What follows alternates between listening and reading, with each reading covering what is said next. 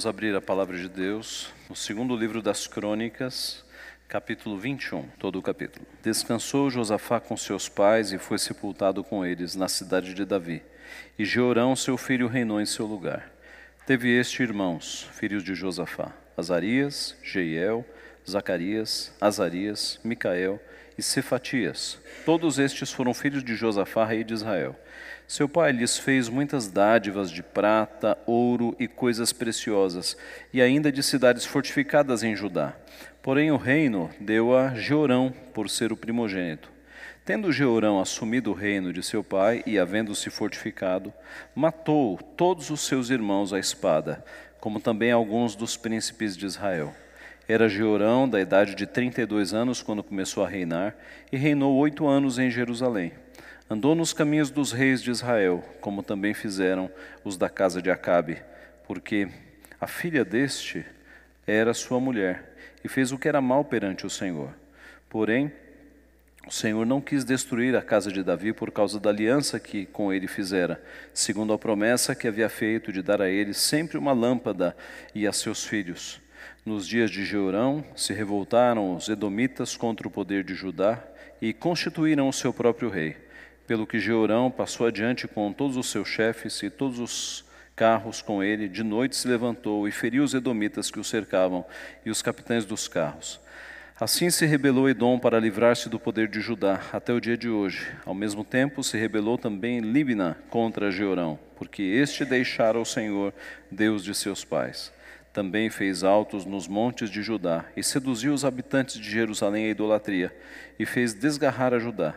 Então lhe chegou às mãos uma carta do profeta Elias, em que estava escrito: Assim diz o Senhor, Deus de Davi, teu pai: Porquanto não andaste nos caminhos de Josafá teu pai, e nos caminhos de Asa, rei de Judá, mas andaste nos caminhos dos reis de Israel, e induziste a idolatria a Judá e os moradores de Jerusalém, segundo a idolatria da casa de Acabe, e também mataste a teus irmãos da casa de teu pai, melhores do que tu, Eis que o Senhor castigará com grande flagelo ao teu povo e aos teus filhos, às tuas mulheres e todas as tuas possessões.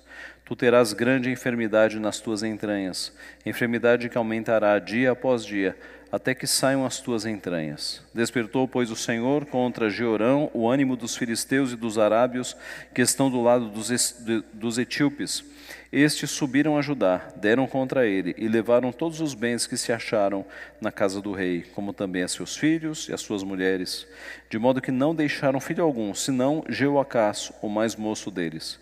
Depois de tudo isto, o Senhor feriu nas suas entranhas com enfermidade incurável, e aumentando esta dia após dia, ao cabo de dois anos, saíram-lhes as entranhas por causa da enfermidade, e morreu com terríveis agonias. O seu povo não lhe queimou aromas, como se fez a seus pais. Era ele da idade de trinta e dois anos quando começou a reinar, e reinou oito anos em Jerusalém. E se foi sem deixar de si saudades. Sepultaram-no na cidade de Davi, porém não nos sepulcros dos reis. Vamos orar. Pai Santo, te louvamos por tua palavra, porque ela nos exorta, ela nos repreende, porque os registros que o Senhor deixou para nós edificam a nossa vida nos livram do erro, nos mostram, ó Pai, onde nossos irmãos do passado erraram e onde o Senhor quer que nós façamos o correto, Pai. Nós te pedimos que, pela atuação do Teu Santo Espírito, ó Pai, que abre o nosso entendimento, que aplica a Tua palavra, nós possamos de fato ouvir a Tua voz, ser edificados pelo Senhor. Corrige então, Pai, os nossos pensamentos, o nosso coração, corrige o nosso mau comportamento e habilita-nos a fazermos a Tua obra constantemente, diariamente, da maneira que te agrada. É o que nós pedimos agradecidos e humildemente, em nome de Jesus. Amém. Meus irmãos, quando pessoas boas, pessoas que fazem o bem morrem, deixam muita saudade. E isso é bastante visível nos velórios, nos enterros. Quando pessoas de destaque nacional, reis, presidentes morrem, se foram líderes bons, eles têm alguns dias de funeral e há grande lamento sobre uma nação. Aqui nós temos diante de nós a história do rei Jeorão, que no seu resumo final é dito que ele foi um rei que se foi sem deixar de si saudades. Ele morreu e não deixou qualquer tipo de saudade. O povo não sentiu a morte deste rei. Por quê? Ele foi um rei muito mau. Ele foi um rei ímpio. Ele fez o povo sofrer. Ele trouxe para o povo o castigo, a mão dura do Senhor. E ele partiu sem deixar de si qualquer saudade. Nós podemos ver aqui no texto de forma muito clara por que, que esse rei não deixou saudade. Em primeiro lugar, porque ele foi cruel, ele foi um rei cruel. Jorão assumiu o trono quando seu pai, um ótimo rei chamado Josafá, morreu. Josafá foi um homem bom, não foi perfeito, teve os seus erros, mas foi um dos melhores reis de Judá, Josafá. Deus deu o trono ao filho mais velho então. Josafá presenteou os outros irmãos. O nome dos outros irmãos está declinado aqui no versículo 2. E Josafá, versículo 3, presenteou estes irmãos todos com prata, ouro e coisas preciosas e com cidades fortificadas. Quanto ao filho mais velho, ele lhe entregou o próprio reino. Eh, Jorão foi um dos piores reis de Judá, mas filho de um dos melhores um dos piores, todavia filho de um dos melhores. Um pastor do passado, um puritano inglês do século 17, Thomas Fuller, ele certa vez escreveu o seguinte: Senhor, eu acho a genealogia do meu Salvador estranhamente quadriculada, com quatro mudanças notáveis em quatro gerações. Primeiro, Roboão gerou Abias, um mau pai gerou um filho mau. Segundo, Abias gerou Asa. Um mau pai gerou um bom filho. Asa gerou Josafá. Um bom pai, um bom filho. Jo Josafá gerou Georão. Um bom pai gerando um mau filho. Eu vejo, Senhor, daí em diante, que a piedade de meu pai não pode ser transmitida a mim. Isso é uma má notícia para mim. Mas vejo também que a impiedade atual nem sempre é hereditária, e isso é uma boa notícia para o meu filho.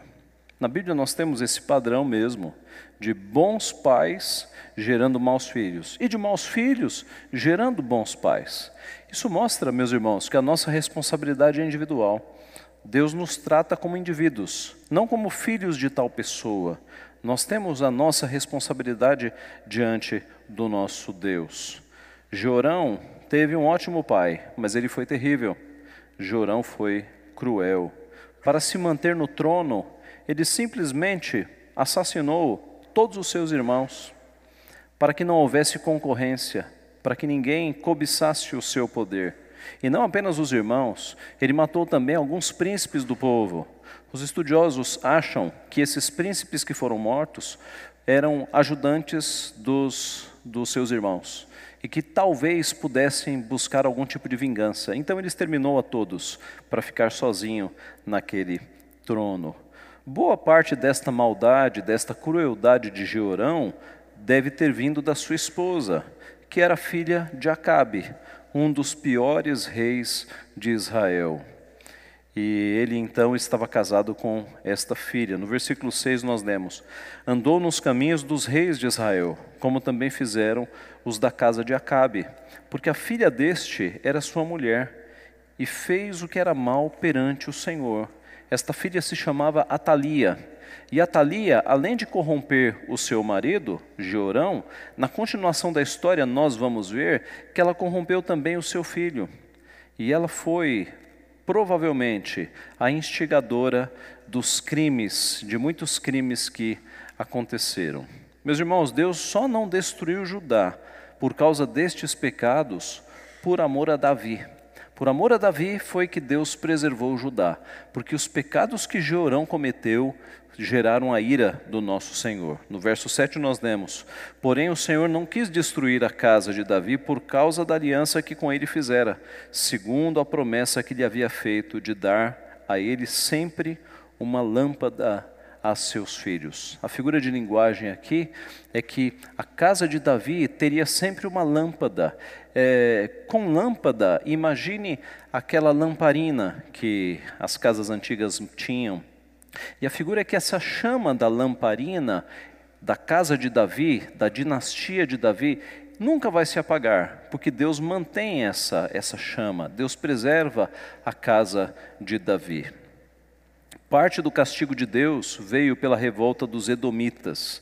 Nós vemos que o texto diz no verso 8 que se revoltaram os Edomitas contra o poder de Judá e constituíram o seu próprio rei pelo que Jeorão passou adiante com todos os seus chefes e todos os carros com ele de noite, se levantou, feriu os edomitas que o cercavam e os capitães dos carros. O castigo de Jeorão começa com a revolta dos edomitas e não vai parar, virá mais castigo ainda. A palavra de Deus nos mostra que Deus, com o puro, puro se mostra, mas com o perverso, inflexível. Jeorão vai colher o que ele plantou. O nosso Deus é justo e fará justiça. Por que Jeorão foi então e não deixou saudades? Primeiro, porque ele era um rei cruel. Segundo, porque ele se afastou de Deus. O verso 10 nos diz: Assim se rebelou Edom para livrar-se do poder de Judá, até o dia de hoje. Ao mesmo tempo se rebelou também Libna contra Jeorão, porque este deixara ao Senhor Deus de seus pais. Note que interessante. Esta cidade chamada Libna, ela se revoltou também contra o governo de Jeorão. Por quê? Porque eles perceberam que Jeorão havia se afastado do Senhor, havia se afastado de Yahvé. Ele não tinha mais condições de governar longe do Senhor. Então, uma cidade inteira de protesto, ela declarou independência, ela se afastou deste governo. Irmãos, a Bíblia nos ensina que nós devemos submissão às autoridades constituídas pelo Senhor, mas até o ponto em que essas autoridades não nos levem a cometer pecados contra os nossos Deus, o nosso Deus. A nossa obediência às autoridades ela é limitada. No momento em que uma autoridade nos der alguma ordem que vá contra os preceitos de Deus, o nosso caminho é de desobediência. Nós devemos desobedecer, obedecer a Deus e desobedecer à autoridade. Quando o sinédrio, aquele tribunal judaico, proibiu os apóstolos de pregarem o nome do Senhor, a resposta de Pedro e dos apóstolos foi claríssima: antes importa obedecer a Deus do que obedecer aos homens. No século XII, nós temos uma, uma história muito interessante de um homem chamado Valdo. Este homem era um rico comerciante e ele, ao ler o Sermão do Monte, ele ficou tão impactado com a mensagem de Jesus que ele pegou parte do seu dinheiro, deu para sua esposa e para os seus filhos, para que eles não ficassem desamparados, e a maior parte da sua riqueza ele doou aos pobres. E ele simplesmente vendeu tudo que tinha e saiu pregando o evangelho pelas ruas. Saiu andando e pregando o evangelho. Alguns dizem descalço, com as roupas do corpo. E isso foi tão impactante naqueles dias que muitas pessoas se juntaram a Valdo e passaram a pregar o evangelho junto com ele. Nasce aí o um movimento que na história da igreja é reconhecido como os valdenses, os valdenses. O fato é que o movimento cresceu tanto que alguém foi comunicar à Igreja Católica. Alguém foi até lá para pedir, digamos, o reconhecimento dos valdenses dentro do ramo católico. E, e a autoridade católica apostólica romana disse que não, que aquilo era uma seita, era uma heresia. Eles voltaram e disseram para Valdo a resposta da igreja. E as palavras de Valdo foram: Antes importa obedecer a Deus do que aos homens. E eles romperam com o catolicismo. Valdo passou a ser conhecido como Pedro Valdo, por causa da resposta de Pedro. E aí você tem, no sul da França, então, na cidade de Lyon, 12º século, os valdenses. Um movimento piedoso. Os valdenses, eles decoravam a Bíblia, eles distribuíam os livros da Bíblia entre as famílias e cada família decorava um livro da Bíblia. Quando vinha a perseguição e queimava as suas Bíblias, eles reuniam as famílias e cada família recitava um dos livros da Bíblia decorado e eles escreviam novamente o conteúdo da Bíblia. Aliás, eles foram perseguidos pela Igreja Católica justamente porque eles liam a Bíblia e pregavam a Bíblia no vernáculo, na língua conhecida pelas pessoas. E isso não era permitido. A Bíblia, a Bíblia era pregada apenas em latim e o povo não entendia nada. Os valdenses pregavam a Bíblia na linguagem das pessoas e as pessoas se convertiam, porque a verdade de fato liberta. Assim, meus irmãos, quando o poder estatal, quando o poder do governo, ele, ele se impõe de uma forma em que nós, nos obrigando a ir contra a palavra de Deus, nós dizemos como Pedro e como os valdenses disseram: antes importa obedecer a Deus do que obedecer a homens. Se um dia o Estado brasileiro promulgar alguma lei que nos obrigue a ir contra o nosso Deus, ou que nos impeça de cultuar o nosso Deus, nós vamos desobedecer. E se preciso for, nós vamos ser processados, vamos ser presos, mas antes importa obedecer a Deus do que obedecer a homens. Libna deu esse grito de protesto contra o seu rei, que havia se afastado dos caminhos do Senhor. No versículo 11, nós lemos que Georão também fez altos nos montes de Judá e seduziu os habitantes de Jerusalém à idolatria e fez desgarrar a Judá. Josafá, o seu pai, havia destruído os altos e os postes ídolos de Judá. Josafá havia limpado o reino Segundo Crônicas 17, 6, nós temos essa informação. Tornou-lhe ousado o coração em seguir os caminhos do Senhor e ainda tirou os altos e os postes ídolos de Judá. Mas eis que Jeorão agora refez, contaminou de novo com idolatria os altos, colocando ali postes ídolos, símbolos de. E o pior, o texto nos diz que ele fez desgarrar a Judá. Isso significa que ele fez com que o povo de Judá saísse dos caminhos do Senhor. Veja a responsabilidade, o efeito maligno e maléfico de um rei, de um presidente que não anda nos caminhos do Senhor. Ele acaba fazendo com que a nação inteira se desencaminhe, se, se desgarre. Ah, Há pouco tempo eu estive numa viagem missionária aqui no nosso país vizinho, Uruguai, e os irmãos da igreja nos contaram que passou um presidente por ali que em cinco ou seis anos de governo ele conseguiu aprovar a descriminalização da maconha e você compra maconha na farmácia e o casamento homossexual. Em cinco ou seis anos de governo, o nome do presidente se chama Mujica. Muito, muito amigo de lideranças aqui do nosso país. Em cinco anos e alguns meses, ele conseguiu desencaminhar radicalmente aquele país. E os níveis de violência multiplicaram-se por conta de algumas leis que ele aprovou, esta da liberação da maconha, por exemplo.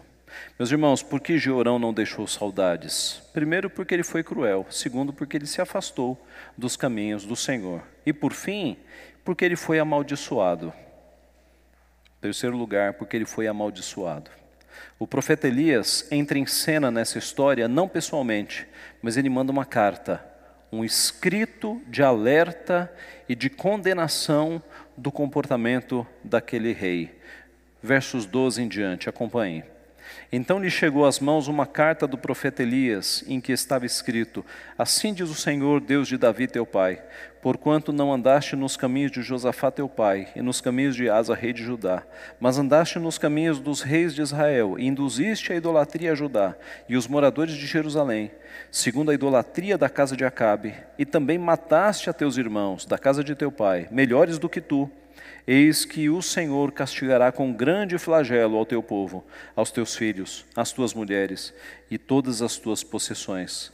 Tu terás grande enfermidade nas tuas entranhas, enfermidade que aumentará dia após dia, até que saiam as tuas entranhas. Esta carta, ela tem a seguinte estrutura: primeiro, a apresentação do autor, de quem a fez. Assim diz o Senhor, Deus de Davi, Deus de teu pai. Depois a descrição dos pecados. Três. Primeiro, não andaste nos caminhos de Josafá teu pai e nos caminhos de Asa, rei de Judá, mas andaste nos caminhos dos reis lá de Israel, do reino do norte, que sempre foi um reino terrível. Segundo, induziste a idolatria a Judá e aos moradores de Jerusalém, segundo a idolatria da casa de Acabe. Terceiro, mataste a teus irmãos da casa de teu pai, melhores do que tu. Esse é um destaque, é uma nota muito interessante. Na opinião de Deus, os irmãos de Jeorão eram melhores do que ele, eram melhores do que ele. Por que que Josafá, um rei tão bom, deu o reino justamente para o pior? Ele era o primogênito, ele era o primogênito. Ele tinha o reino por direito. O fato é que os irmãos de Jeorão eram melhores do que ele e foram assassinados pelo irmão. E na carta, depois da descrição dos pecados, você tem um anúncio dos castigos, as penas que ele vai receber. E dá para dividir em três também. Primeiro, o Senhor castigará com grande flagelo ao teu povo. A ira de Deus vai se abater sobre Judá e não apenas sobre o rei. Segundo, castigará teus filhos, mulheres e possessão. Ele trouxe a ira de Deus sobre a sua família. Os filhos e as suas mulheres pagarão também. E terceiro, agora um castigo específico para Jeorão. Tu terás grande enfermidade nas tuas entranhas, enfermidade que aumentará dia após dia, até que saiam as tuas entranhas. Três grandes pecados, três terríveis juízos. É um Deus justo, meus irmãos, é um Deus justo. Despertou, pois, o Senhor contra Jeorão o ânimo dos filisteus e dos arábios, dos que estão ao lado dos etíopes. Verso 16, 17. Estes subiram a Judá, deram contra ele, levaram todos os bens que se acharam na casa do rei, como também a seus filhos e as suas mulheres, de modo que não deixaram filho algum, senão Jeoacás, o mais moço deles. Então, os dois primeiros castigos se cumprem aqui com o ataque dos filisteus e dos arábios. Eles atacaram a cidade, levaram todos os bens do rei, levaram seus filhos, levaram suas mulheres. Só Jeoacás escapou. E aí vem o último castigo. Depois de tudo isso, verso 18: O Senhor o feriu nas suas entranhas com enfermidade incurável, e aumentando esta dia após dia, ao cabo de dois anos, saíram-lhe as entranhas por causa da enfermidade, e morreu com terríveis agonias. Irmãos, nós lemos rápido o texto, mas esse homem sofreu durante dois anos desta terrível enfermidade. A gente sabe que quando a gente está com dores, parece que cada minuto é uma hora. Este homem, porque matou seus irmãos, que eram melhores do que ele, porque fez Judá se desgarrar dos caminhos do Senhor, porque refez a idolatria que o seu pai havia acabado, ele sofreu. Ele sofreu durante dois anos esta terrível enfermidade. Os textos usados aqui, os termos usados no hebraico, que é a língua em que foi escrito, dão a certeza aos autores que essa era uma doença ligada ao colo, talvez uma colite crônica, uma doença ligada ao intestino. E este homem sofreu durante dois anos, até que as entranhas do seu intestino saíssem nas suas constantes evacuações. Foi esse o mal que sofreu este homem durante dois anos, porque os seus pecados foram gravíssimos e Deus o castigou. De Deus não se zomba, com Deus ninguém brinca, meus irmãos, ninguém brinca. O nosso Deus é justo. Ao final dos seus dias, as entranhas saíram dele e ele morreu com dores terríveis, morreu com terríveis agonias.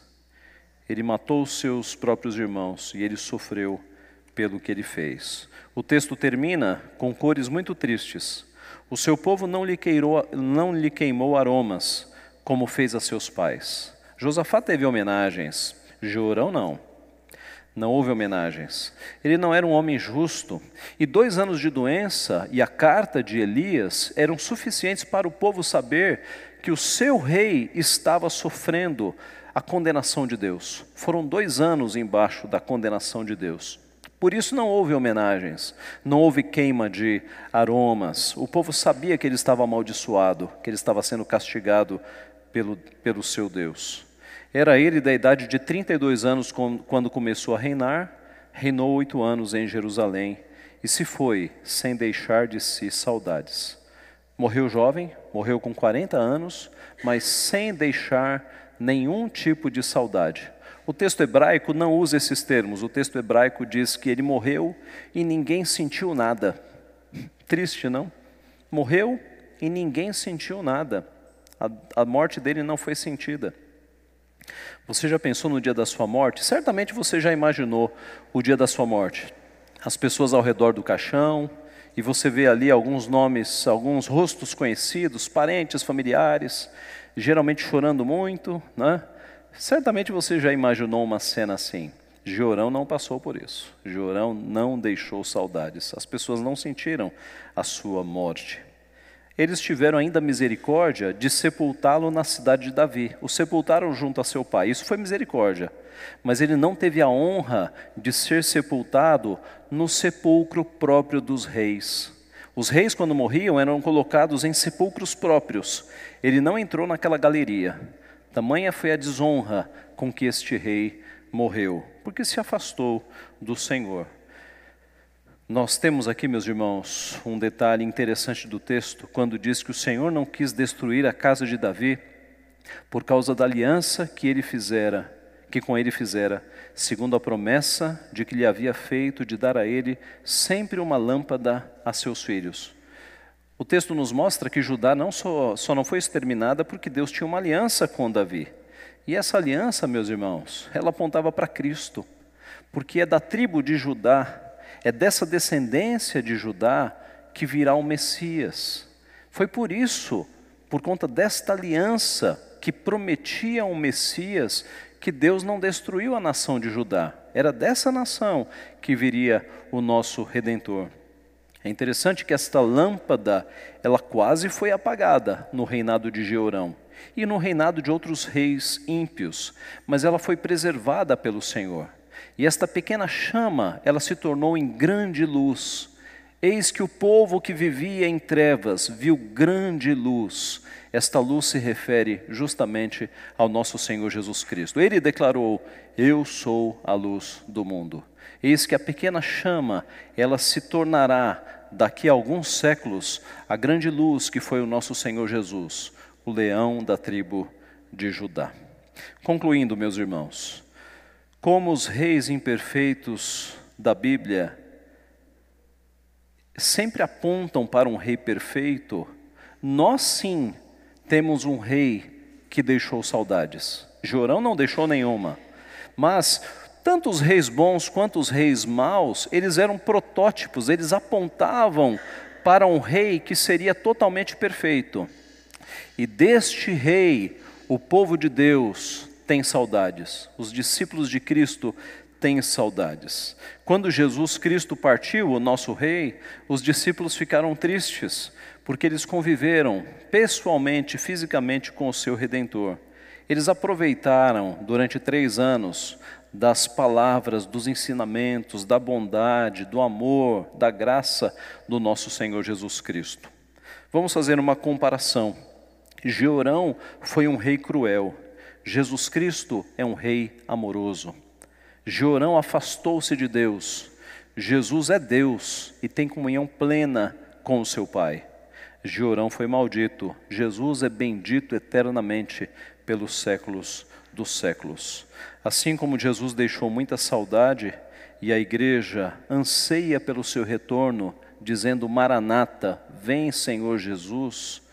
Nós, como discípulos de Cristo, podemos ser pessoas vivendo como Cristo viveu, pessoas piedosas, pessoas bondosas, misericordiosas, ajudando a todos que estão ao nosso redor. No Novo Testamento, nós temos exemplo de uma mulher que foi, que morreu e deixou muita saudade. Dorcas. O texto bíblico diz que Dorcas ajudou muitas pessoas na sua vida. E no seu enterro, lá estavam as mulheres chorando com as suas túnicas e os seus vestidos, porque elas foram abençoadas por aquela mulher piedosa chamada Dorcas. Dorcas deixou saudade. E Dorcas, meus irmãos, era uma irmã nossa. E assim como Dorcas deixou saudades, se nós vivermos como Cristo quer que nós vivamos, fazendo bem às pessoas, anunciando o Evangelho de Cristo, o dia que nós morrermos, nós deixaremos também saudades. Que Deus nos abençoe, que nós sempre e cada vez mais ansiemos pelo retorno do nosso Rei o dia em que nós nos encontraremos com Ele. Enquanto esse dia não vem, que nós vivamos como Cristo quer que nós vivamos. Isso gerará de fato saudade nas pessoas. Que Ele nos abençoe. Amém.